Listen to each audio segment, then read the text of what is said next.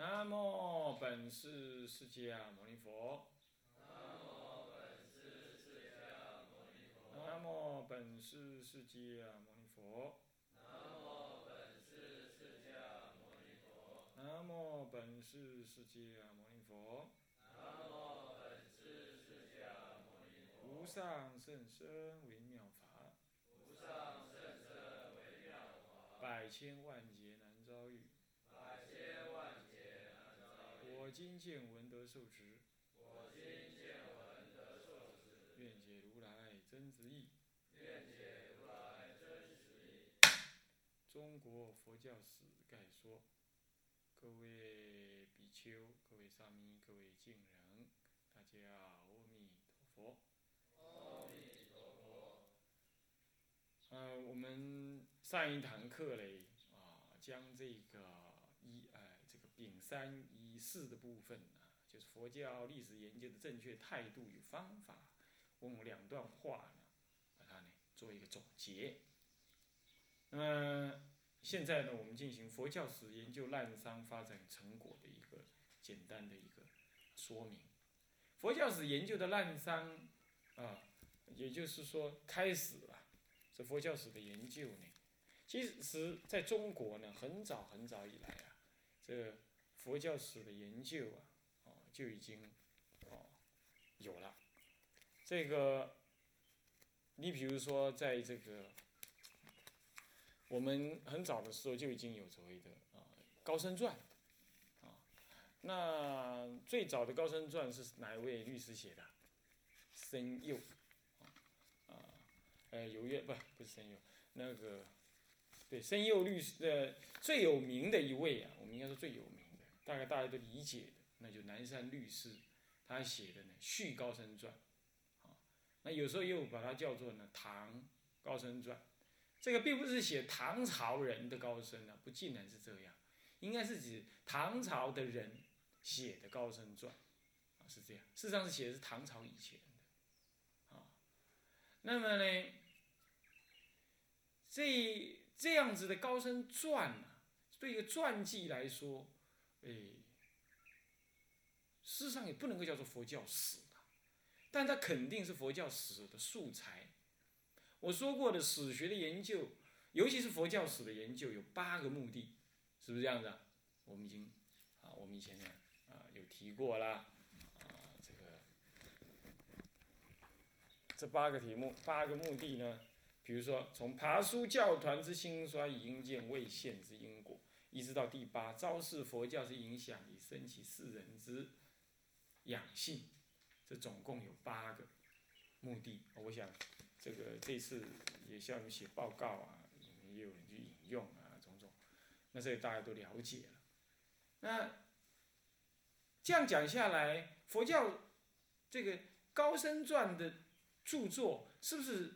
能达到这样呢？首先说教团兴衰之爬书，教团兴衰因见现位之因果，本来它就不是这样的，它是真子的，顶多是褒贬呐，或者是呃这个呃应该说重显古德之盛行，以感发来者之信力啊。我想它只达到第四点，重点在第四点。啊，那再不然第，再不然就是比如说这个什么。呃，第六啦，建构共同之记忆啊，以凝聚教团之共识，记录教团之事迹，以保留事实之历史之纪实实际，或者是第八，昭示佛教之影响，以以升起世人之养性。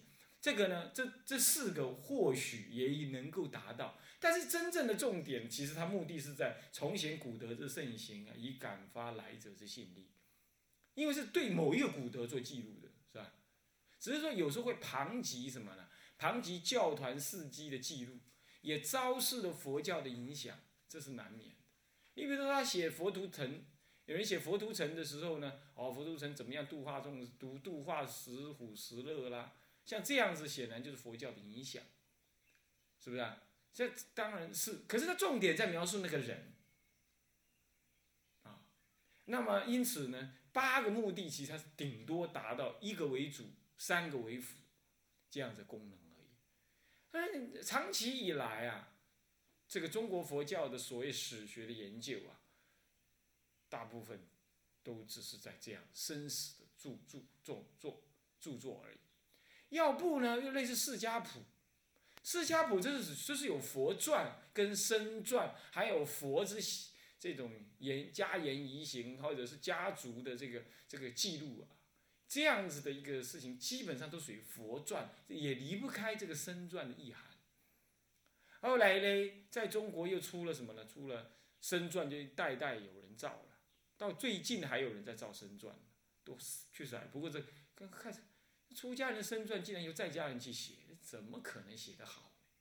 但确实是这样。但是你说现在出清末的出家人还能不能替出家人写身传呢？理论上说也可，可是现在变成怎么样？都自己自己家人写自己家人。你比如有人死了，有哪个大德翁星仪啊，然后他他的徒弟就给他出一个什么呢？出一个纪念专辑，有吧？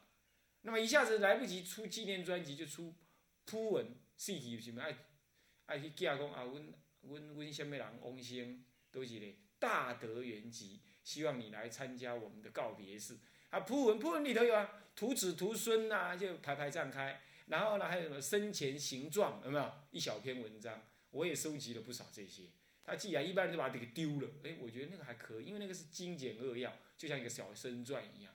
但是呢，以现在人来看，哎，公黑，台湾话是粗鲁了一点了，不能这样讲，就是骗下面那个叉，哎，这样子，那那个字啊，会念台湾话的人就这样念。现在有录影，录音呢，我们就文雅一点，不要随便讲出来，你听到就好了，你知道 意思就是。那么呢，你明明知道那个家伙没那么好啊，那位那位那位往生的人没那么好，但中国人一向对死人都比较宽厚，你懂吗？对一般的死人呢，对敌人的死人就不一样，他鞭尸、烧尸、碎尸万段，那中国人干这种事。但是，呃，但是呢，但是，但是在如果对他好，我们就把它美言两句。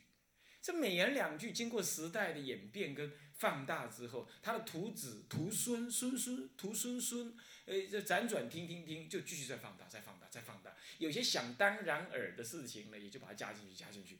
最后呢，弄得那个身传的变得很神秘，很很很很超人，那这身传就就变成一个很怪异的一个一个什么了创作，它不是个历史史实，你懂吧？它是个创作。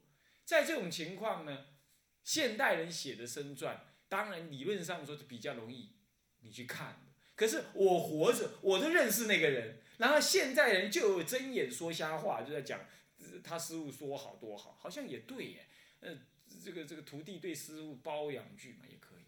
可是你可想而知啊，就让人很灰心。对现代人这种因果观念呢，啊，这个这个这个这个这个见言不见，不见言见呐，无有是处，说的是头头是道。这种情况你怎么办？现在你还知道啊？那将来流传一十年二十年，那看的人谁会鉴别他的是非呢？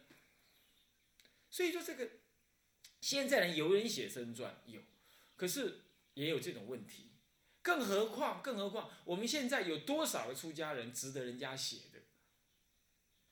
这这也是一个问题，这也是变成是一个问题。所以弄了个半天呢，开始是在家人开始在写，因为在家人根本搞不清楚出家人的标准是什么，他也不知道写生传目的是为什么，他就喜欢嘛。他就认识，他就收集资料嘛。他收集资料，他也无能去检别的资料的真伪，甚至于他看到的资料说：“哦，我师傅哈，呃，我们都呃这样做这样做。”他不知道他师傅这样做刚好是违背出家人身份的，他也不懂，他就哦，就很好哎，那他就把它记下来。我师傅为了要建寺庙哈啊，他就自己哈去种田，呃，那个搞房地产哈。后来赚了一些钱呢，才把这寺庙盖起来哦，啊，实在非常的了不辛苦跟了不起啊。那在家人一听，哦，对啊，好好难得，好了不起哦，还是记下来。你说是不是笑话？是不是这样子啊？是不是这样很笑话？呃，搞房地产，那玩股票，这样子才把庙盖起来的，这是辛苦，这是功德。他不懂嘛？那徒弟不懂，把它记下来了。那那个在家人更愚痴，也把它记下来了。然后就知道这叫什么高僧传。你想是不是在家人写出身传，你不觉得很让人啼笑皆非吗？是不是这样子啊？那他的出家人的戒律是什么？出家人修行的核心是什么？他不出，他不共世间的责任是什么？在家人是一不知二不晓，他凭什么去写？道听途说，收集资料，能够忠于他所收集的资料，已经算是上乘了，是吧？何况呢，这里头还还瞎吹瞎捧，还加油添醋，甚至于解读错误，这都可能是错误。好吧，就算他都不做这个事，他能够把资料解读正确吗？他知道出家人真正对是什么，错是什么吗？因为我以前我创办《生节杂志》嘛，早期还没有人帮我接棒的时候呢，我自己写生，呃，这这个社论。啊，写社论的时候我就有所批评，我说出家人不应该啊去那么唱歌啊，还什么指挥啊，啊，然后呢唱男高音、女高音啊，弹弹古筝啊，拉拉小提琴啊，这样子叫唱饭拜，这不是唱饭拜，这搞出家人搞歌剧。你要干这种事的话呢，那么在家人去做就可以了嘛。出家人你不妨你修一点行，哎，既然有居居士不应该看到那篇文章，我是写给在出家人看。居士呢看到什么呢？既然写信来来说我，说我们这个社，呃，生节杂志，哎，这这你不可以这样子说我们师傅怎么样怎么样？哇，我一看这不得了，我就痛痛快快的写了一封信呢。他敢跟我打笔战，那是在他选错人了啊！我就好痛痛快写了一封信，最后警告他：你如果再看到生节杂志的话，因果自负。哼，啊，那生节杂志根本不是你在家人该看的。那我说什么，你根本就你根本就没有机会机会讲话。你皈依了没有？你怎么样？你要是不舒服的话，我电话留在这里，那我随时等你，啊，再也不敢了，啊，就销声匿迹那个家伙，啊，你要拥护师傅，那倒是党性坚强，是不是这样子啊？拥护师傅，但是他完全不清楚僧人该做什么，不该做什么。你在家人认为那做起来很好的，很好的，在出家人眼光来看，那是无赖啊，他不知道啊，是不是这样子啊？那个谁？弥勒菩萨那个布袋和尚啊啊不那个谁啊那个寒山拾得寒山师寒山师里头有提到一件事情，他说啊他说那个出家人跟在家人呐呃跟呃结结为兄弟父母义父义子这这在在家人来讲是多情多义，这在出家人来谈这叫做无赖，他就写着无赖这两个字，换句话说无赖这两个字呢在唐朝就已经在用了。你懂意思吗？而且很显然就出在寒山骂当时的出家人的嘴里。他说：“出家为称无赖。”我就记得这句话，称无赖。当然我们不能拿大德的话来骂骂金人了。但是你要知道，出家人了解这个道理嘛？所以说在家人认为好的，出家人怎么能够认为是好的？刚好是颠倒的事情啊。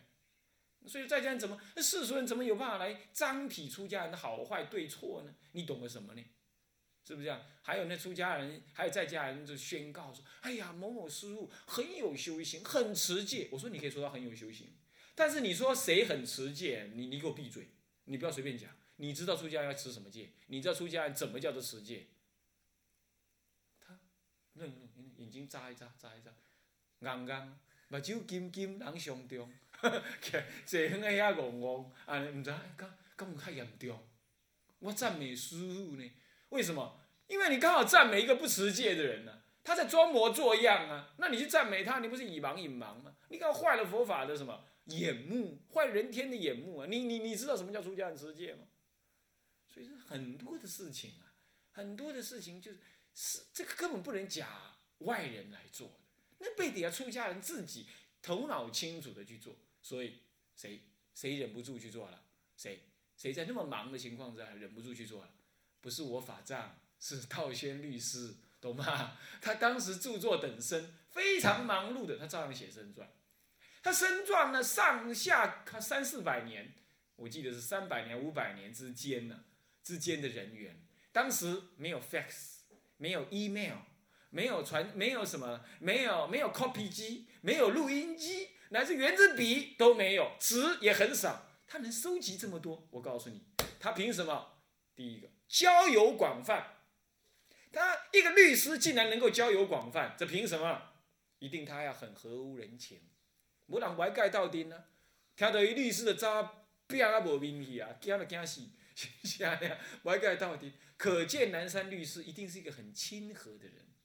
你看他的那个什么《静心戒观》就知道。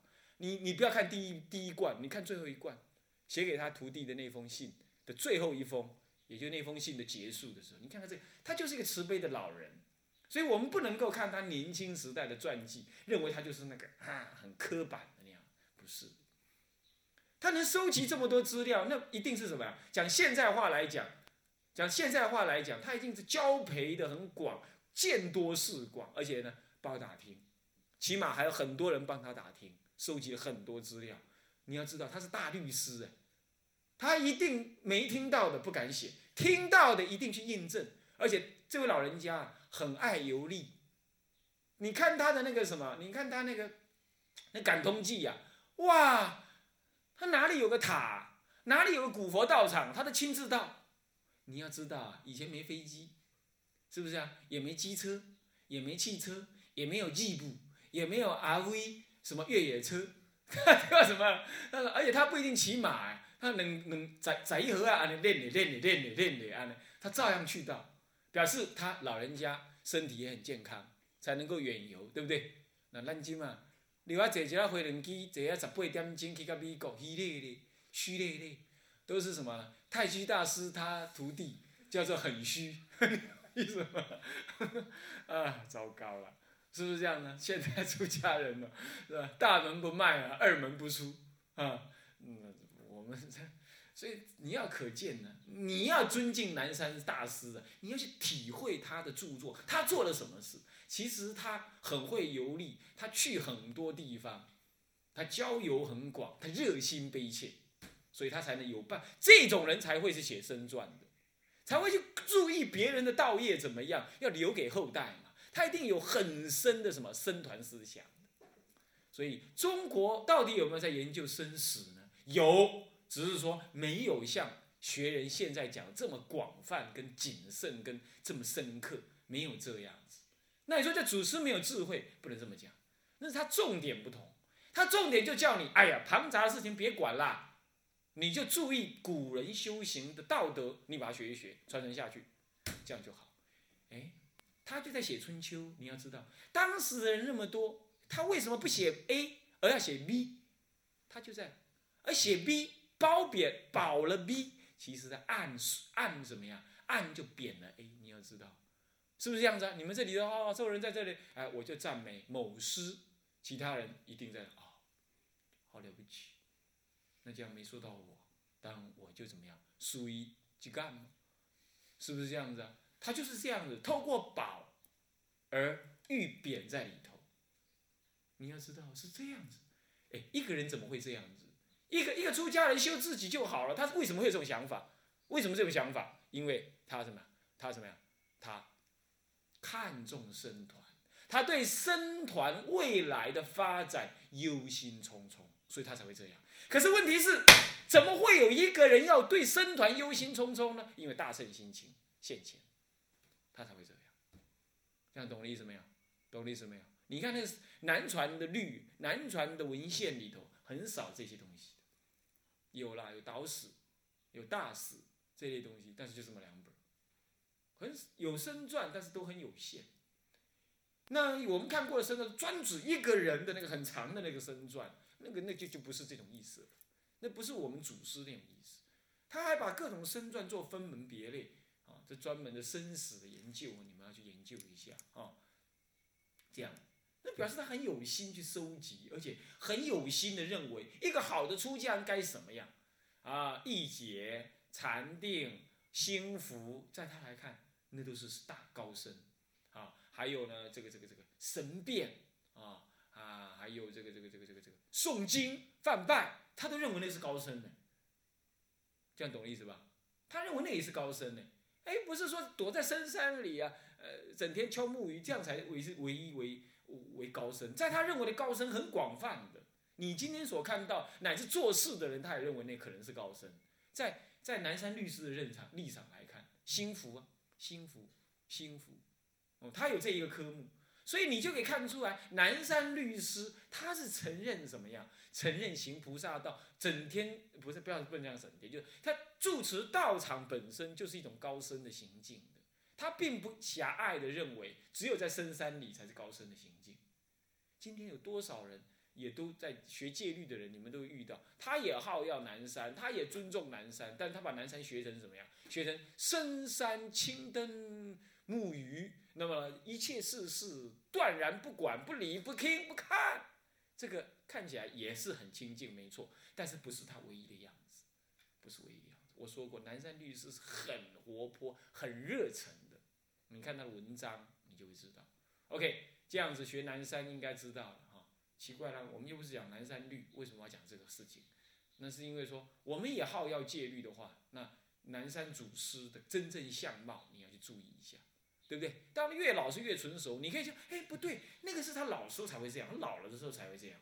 哎，老了时候才会这样。哎，难道还人一个修道，难道还越修越退步吗？当然是后后胜于前前嘛，是不是这样的？你要学的是学他年轻还是学他老的时候？一个人的生命，如果说他还有老的时候让你看到的话，你应该学他老的时候，是不是这样子啊？在家人是越老越没价值，出家人是越老越有价值，是不是这样子啊？你看看。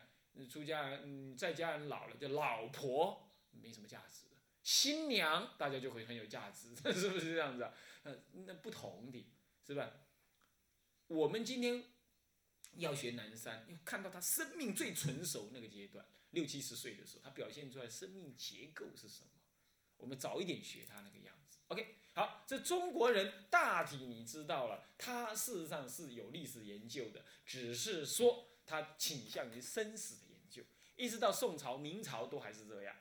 那么这当中有一点不同的，有些人做的不一样。比如说，他有时候做专宗史的研究，最有名的天台宗的人，谁呢？智盘大师，他写了什么《佛祖统计》这类的书。《佛祖统计》呢，《佛祖统计》他是从佛祖开始，佛佛陀祖是祖师，佛跟祖统计。统一记录，而且一贯的记下来，那就是以天台宗的立场看佛的佛陀代代一脉相承的什么祖师传记。这里头有专宗史的意味，因为它是以天台的角度写的。其次呢，哎，这个这个这个这个这个，哎，这个他呢，呃，这个当中呢。牵涉运用的方法也主要也是以僧人的行动为主，在这里头建构的又不一样。他把僧前，他把僧团曾经发生过的事呢，或者说佛教界曾经发生过也带入了。哎，这就比较像，这就比较接近我们一般所认知的佛教史，对不对？是不是这样子啊？把把呃，除了说这个各个祖师。他的行仪也记录下来以外，他一口气记录的是一个前后相承的这些祖师的关系。他不再像原来我刚刚提的类似呃道宣律师那种生死这样的，他是个别独立而且没有关系的。为年代不一定有关系，地区也没有关系，彼此也不一定有关系。他不再是这样，他是一个至少他认为是前后有时间关系，乃至有传承关系。这种生死的写作已经开始不同于原来了。这就是一个很重要的转型，很遗憾的，很遗憾，这个转型并没有造成风潮，并没有造成很大的风潮，所以在中国好像就只有这样这么一一本两本就出现而已，这很遗憾哦。那么这还有呢，这这是一个第一个改变，第二个改变就是怎么样？他开始带入了什么呢？周边的事情进去，看起来跟一个一个出家的道德不一定有关，比如说哦，皇帝怎么样？当时皇帝有赐要怎么样？当时社会是什么样？开始有这种资料写进去。出家人或许一向中国传统出家，或许一向被认为是方外之人，社会的事情根本不用去记载。或许他会这样想，所以像道宣律师，他不去记载那个时代周边的社会环境是什么，他只单独记载那个出家人怎么样怎么样怎么样。即使是他从北跑到南，从南跑到东，从东又逃到西，西又逃到北，比如说这样子，他也不去解释那是为什么。这样子就有点麻烦，这样子的生死会使得我们读生死会变成很隔碍。为什么呢？一个人为什么会这样做？为什么会那样做？他不尽然，呃，不，他绝对不会抽离那个时代而不同的。如果三百年后三百年后，他有人听到我的录音带还还如果还在的话，他一定会听到阿强啊这这三个字，什么是阿强啊？中共，对不对？那么这这个是我这个时代才会谈到，可能一百年之后也没有中共，也没有国民党，是另外一个什么名称呢？说不定，对不对？这就不会有这种名字了，是不是这样子啊？所以在我这个时代，我自然会用这种语汇，用这种语汇来解释出家人该怎么样。比如说，我常常劝人家，我们爱台湾，但是我们不要恨中共，因为我们是三界而来，我们也回到三界而去。嗯，你你要做一切众生的医护，所以你选边，那你如果真的要选，你就去选好了。我的立场是认为都不要选边，这叫做都不选，是积极的不选，不是消极的不选。为什么？因为一切众生都有它存在的价值，也都有它的污秽的本质，也有它什么样污秽，这是没办法的，对不对？啊，也有它什么好像清净的努力的样子，这是一定的。你看各组都有胜，各有胜算，各有缺点，对不对？那你硬要说他的不对，你对，你看看，一定是三分之一对三分之一。那你是一个出家人，要让一切众生做医护，理论上说不应该去选边，这样是最好。这是我的看法，我不一定要让你们接受我的看法。那这是我的看法。哎，奇怪，在我之前的出家人从来不用想这个事，在我之后或许他也不用去想这个事。但在我这个时代，我会运用佛法想这个事，你懂吗？我会运用佛法想这个事。那我会认为，释迦佛当时他的祖国变毗流那个什么那个毗琉璃王灭之前呢，他并没有什么，他并没有说。大家族人，赶快吧，奋起抗争，必胜必胜，没有这样子吧？是不是？他没有这样，他没有忧心忡忡于他自己的族人被杀死，